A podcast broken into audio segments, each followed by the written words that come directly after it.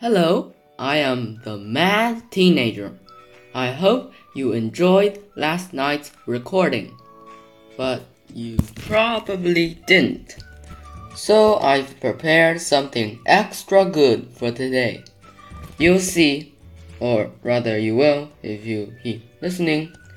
Beware, August 2nd. I guess it started out normally enough with the usual disgusting breakfast and equally abundant homework. But I dragged myself through it all with the elegance of a ballerina. Okay, or more the elegance of a floss, but who's cares?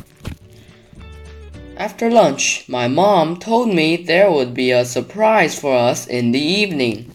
I asked her what it was, but like the annoying parent she is, she didn't tell me.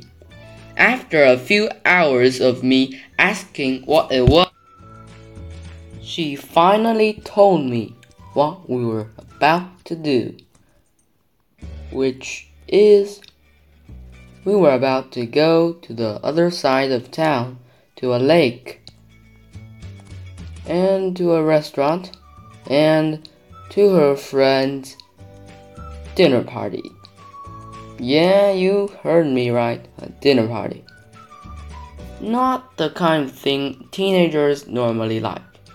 And that's why I I showed an exasperated face to her. When she saw it, she added that her friend had a daughter of my age who would be coming along too. So that was kind of better, I guess. We took the metro to the other side of town.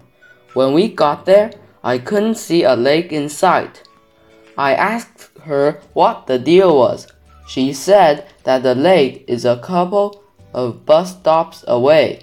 So we took a bus and got off at some road or another and walked to the lake. It wasn't exactly the biggest lake I've ever seen. I've seen the Poyang Lake, the Chao Lake, the Great Salt Lake, and many more lakes in America, China, and even north of Europe. So I wasn't exactly impressed to, to see this local one. I took out my camera and took some photos. I guess that's kind of dorky, but I enjoyed taking photos. It's a hobby of mine. After a few hours, or a few minutes, or half an hour, yeah, half an hour, in which my mother talked animatedly with one of her friends who had came a few minutes after we did. So I had to keep a few steps behind them and walk around the lake with them, which is totally boring for your information. But then we went to the restaurant.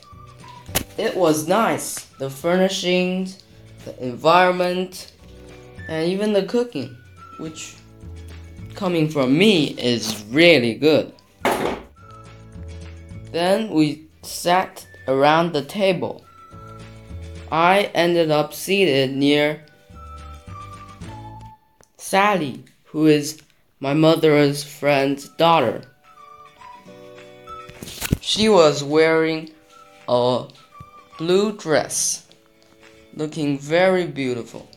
Not that I have a lot of girls to compare her with. I'm not exactly the girl kind of guy. At first, we made some small talk about our school's grade and other stuff that students talk about. After dinner, while the grown ups talked about old times, I showed her the photos I had took that afternoon.